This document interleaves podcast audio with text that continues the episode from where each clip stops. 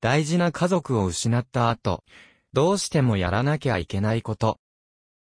若い頃から随分とお世話になった方が親族が亡くなりました。その家族にもとてもお世話になったので、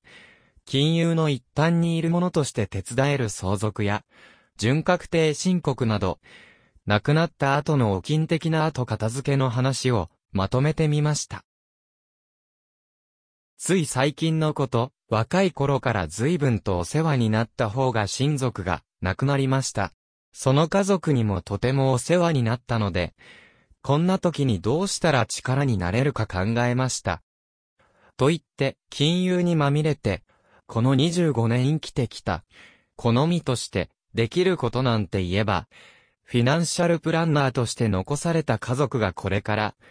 どうしてもやらねばいけないことについてできるだけわかりやすく、説明しながら、実は言うほど時間が残っていない、ということを知らせること、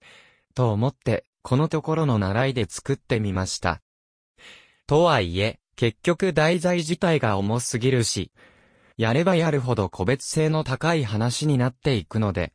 一人で頑張っちゃうにはハードルが高い、ということを伝えつつ、法律に、がんじがらめに縛られた役人の中でも特に厳格な、運用で知られる、と、格好よく書いてみた国税庁は、時間も内容も厳しいから早めに色々と手を打ってね、というメッセージになる程度に省いてみたのですが、実際、今までで一番情報量の多いピッチになりました。なので、もし自分の時間が惜しいから簡潔に説明して、という人はこのピッチだけ読んでください。そうでない、つまらないおしゃべりに付き合ってもいいよ。という人はもう少しお付き合いください。せめて花束だけでも。人生最後の仕事は残された遺族に託すしかない。まず、最初に言いたいのは、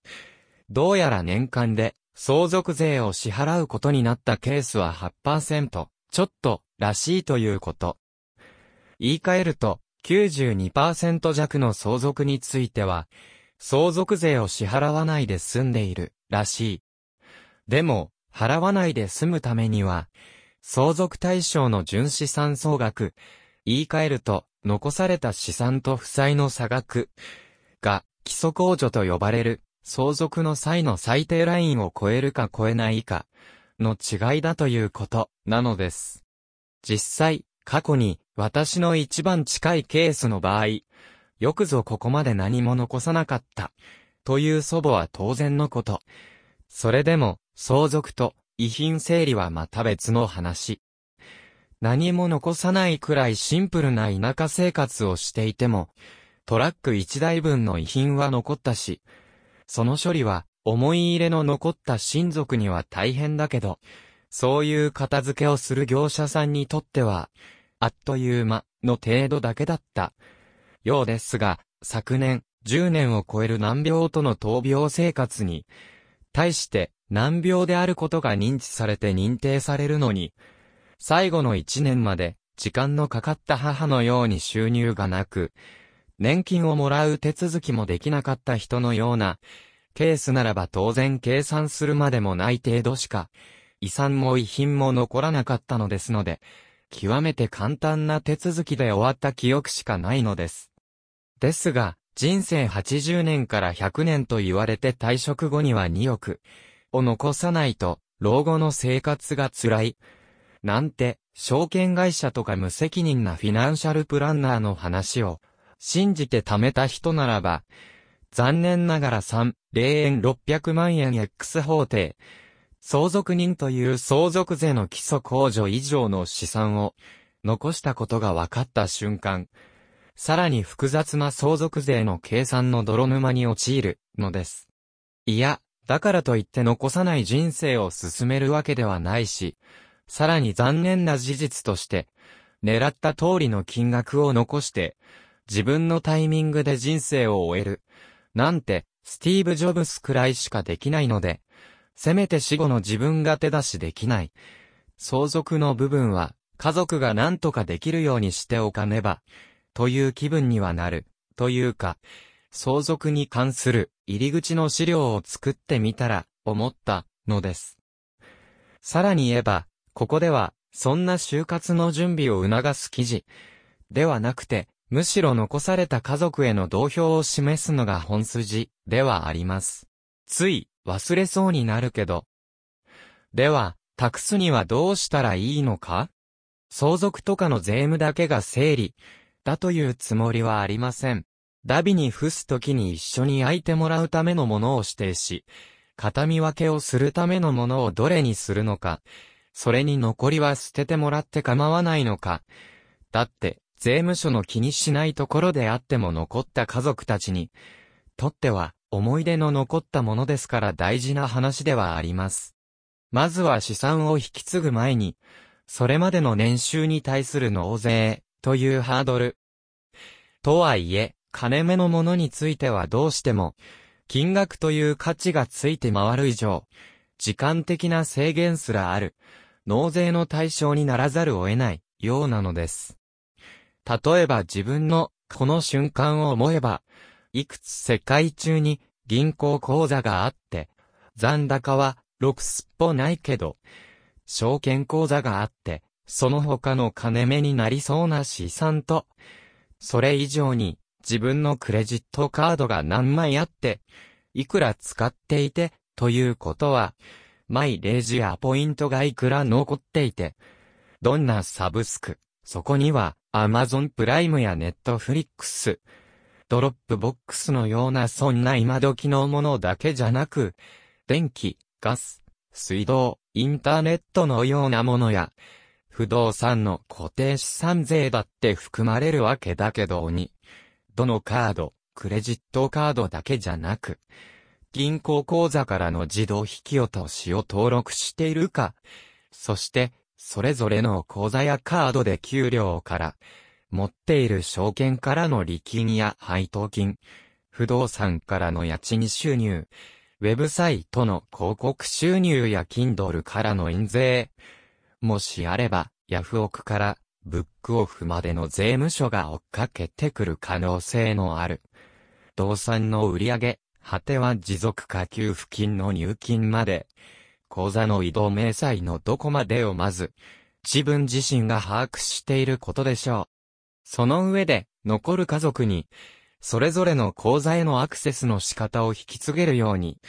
しないと、そもそも自分の死んだ年の元旦から死んだ瞬間までの、年収に対する準確定申告をするのが大変で、その申告と納税期限である、事実上死亡してから4ヶ月以内に、その年の収入と控除できる費用を把握して、申告書を作って納税するまで間に合うか、というのを考えておかないといけないようです。忘れないでほしいのは、自分なら、把握しているけれども、自分じゃない人たちにとっては、初めての作業になる、ということです。で、遺産相続、というドラマチックな話を、の前に、よく言われる話として、死んだら銀行口座が凍結しちゃうということ。実際、凍結するのは銀行口座だけじゃなく、クレジットカードだって当然に止まっちゃいます。クレジットカードのブログで書いているように、クレジットカードは持っている人の将来の返済能力に依存して発行されているのですから、死人に口はなく、当然稼げないわけだから、遺産を除けば、将来の支払いに対する、信用力なんてないに、等しい、ということで利用を止められちゃいます。とすると、怪しいサブスクとかはいいとしても、この5年くらいで、公共料金や税金は、クレジットカードで払えるようになったので、クレジットカード払いに切り替えて、あクレジットカードの有効期限が過ぎたままにしちゃったから、払えず請求されちゃったなんて経験をした人なら、わかりそうですが、カードが止まると、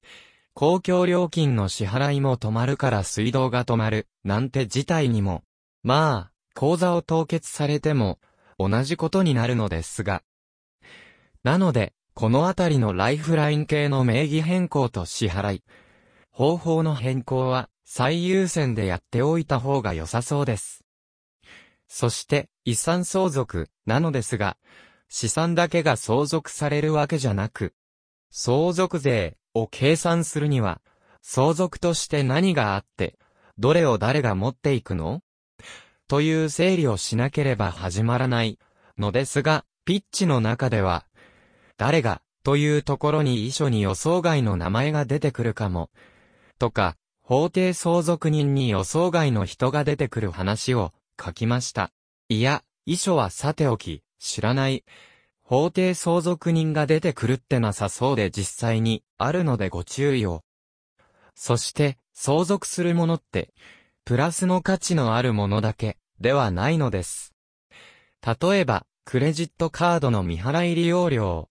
と、もしリボ払いなんてしてたら未払いの金利とか、手数料に相当する金額もね、サラ金からの借入金、そして住宅ローンの未返済分、さらには友達からの借金や借家の家賃まで払わなければいけない。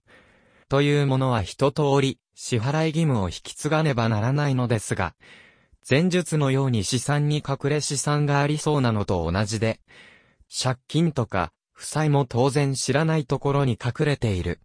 可能性は否定できません。で、さらに厄介なのは、プラスの資産だけ相続して、マイナスの負債は相続しません。という都合のいいことができない、ということなのです。その代わり、例えば100の資産と40の負債と抱き合わせで、相続して相殺した、結果の60を経済効果として相続して、相続税を負担し、100の資産から40の負債を将来にわたって、生産していくということができるです。そして8%の相続税の納税になるかどうかのテストとは、前述を踏まえて、例えば、全体で5、0円の資産と400万円の負債があると、結果として経済的に残る4、600万円に対して、最初に紹介した3、0円600万円 X 法定相続人という相続税の基礎控除額の計算をして、この基礎控除後に課税対象となる遺産総額が残るかというテストをすることになります。この例で言えば、法定相続人が3人いれば、基礎控除が4、800万円という計算になります。その結果、この例や私の祖母や母の時のように、世の中の92%弱の人たちは、この計算をして課税対象がない、というと、相続税の呪縛から解放され、そうでない8%の場合には、相続税が全体でいくらかかって、それぞれの相続人に対して、いくら負担がいくべきか、また、それを踏まえて、この人に資産と負債を寄せて、最終的な相続税の負担をどれだけ減らせるか、のような作戦を練り出すことになるのです。と書いただけでも、結構個別性が高いことがわかるでしょ？なので、何を、どうしたらいいのか、って人それぞれの部分が、本当に出ます。それまでの人生を反映している以上、それは仕方のないことなのだと思います。知人と最近話したのですが、その方も結構相続では手を焼いたそうで、相続の得意な共通の税理士さんのアドバイスをちゃんと聞いていれば、半年アクションが早かっただけでも1億円の納税額の違いがあった、そうなのです。他方で、相続の手伝いをします。と言って、生前から手数料の無駄に高い信託商品とか、コンサルフィーを取ろうとする銀行や、信託の営業が本当に多いのも事実です。実名と実際の手口を思いっきりここで公開したいくらいですが、著者の品位を下げても仕方ないので我慢しますが、言いたいこととしては、銀行をはじめとした、金融関係の業者はどうしても手数料という利益を優先せざるを得ないのにで絶対に相談する相手にしてはいけないということと同時にいて、私もその一端にいるフィナンシャルプランナーや税理士、弁護士といった人たちの中でも相続に強い人、というのはいますから、全部任せるのではなくそういう人たちの中立的な意見をもとにした助けをもらいながら進めていくことを最初の選択肢に持ってほしいと思っています。それが残る家族に経済的に一番効果があって、かつ残された資産や債務などを通じた個人の人となりや、最後の日々の活動を思い出していく時間を作って、いける方法だと感じています。まとめ。家族を失ってからの日々、というのは、私自身も感じましたが、日常と全く異なる感覚に襲われ続けるのに、常に様々な判断を求められ続ける時間でもあります。当然、正しい回答を出すことが一番いいに決まっていますが、あの精神状態では何を間違ったか、何をし忘れたか、なんて反省することすら難しかった、と振り返ってみると感じます。なので、大変な時間だから、一人で抱えず、でも、できるだけつまらない人たちに捕まらないように、それで後になって、なんてことを、なんて、後悔だけはしてほしくない。それがこの記事の一番の思いです。